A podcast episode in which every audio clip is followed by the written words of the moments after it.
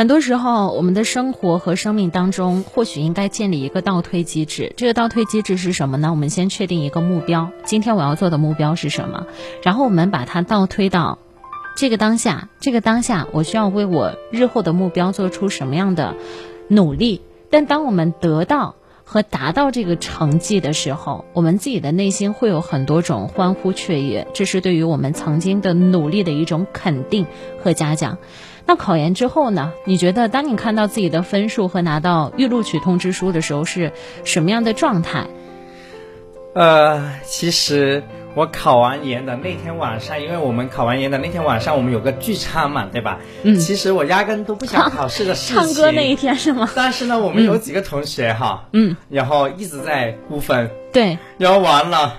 哎，你还记得你跟我打那个赌吗？估了这个平台又估那个平台，嗯，所以后面我实在受不了，我也估分了，嗯，然后估分完了之后，我估了三个平台，嗯，那个分差都是在五分之内嘛，嗯，那我想应该八九不离十了吧，嗯，所以在出成绩的时候，其实没有那种波动感了，对我没有特别特别的兴奋或者什么，其实我提前估分的时候估了几个平台都是那差别不大嘛，都是那么好的分，不不不不就。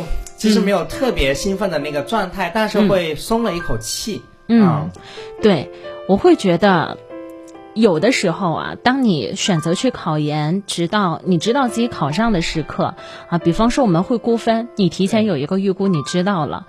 但我觉得这一瞬间和你开始规划下一站的行程，它是一个无缝衔接的事情。可能当我们考研上岸成功的那一刻，我们开始计划。在这两年的研究生的学习当中，我们究竟会怎么样充实自己的生活？嗯，和我们分享一下你们学校目前的动态吧。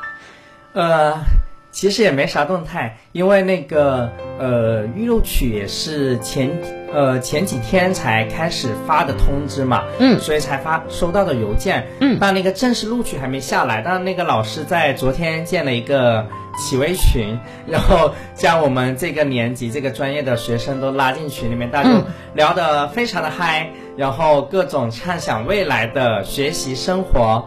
呃，就其实我们，因为我这两天其实工作也挺多的，所以也没有怎么参与他们的那个聊天。嗯，但是我从他们聊天当中会非常期待吧。嗯。对，会多了很多的向往。对的，对于之后自己啊和他们相处的同学生生活，对不对？对我，我倒没有想这么多。其实考完研之后，我想的第一件事情是我要快点。呃，让有时间去做我想做的事情，比如说想去户外徒步，对吧？嗯。然后我就想每个周末都去徒步，但实际上后来因为也有很多事情有没有完成，不过也非常开心。这段时间我有去了四五次徒步吧，嗯，也非常开心。倒没想嗯那个开学之后那么远的事情。没错，嗯，而且在你整个人的标签身上，我还特别感兴趣的一个点叫做公益，嗯，因为。虽然我们是在考研的过程当中认识的啊，我也看到你在备考考研的时候，你竟然还去做公益项目。但我就在想，天啊，这个人是已经知道自己成绩稳稳的吗？为什么还会花花费大量的时间，可能去做一个在很多人眼里看起来没有太多收益的事情？嗯，对你问到这个，因为我在第一次去参加我们的西部支教是在幺六年的时候，嗯，然后从那。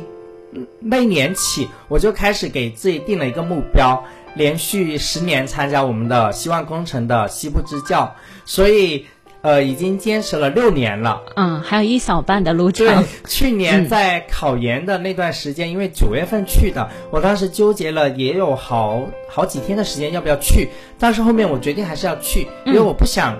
呃，让我这个人生的十年目标落空了，所以我最后还是选择了去。但是在白天的时候就教学嘛，晚上的时候我就在那个呃宿舍里面还是正常的复习嘛，所以我觉得还好。然后对，所以我还是想继续坚持。嗯。我们会发现啊，每个人的身上有很多个不同的标签，但你发现标签越多的人，比方说做公益，比方说啊努力去争取到一些考试的机会，再或者赋予自己什么样的技能，这些人会历练出来一种能力，叫做不断的为自己身上贴标签，嗯，也就是我们俗话说的升职，嗯，对，而一个。一次都不愿意在自己身上贴标签的人，你会发现，他好像已经躺平了，就是温水煮青蛙的一个过程。呃，其实我微信的这个朋友圈的那个个性签名，我记得好像是叫做。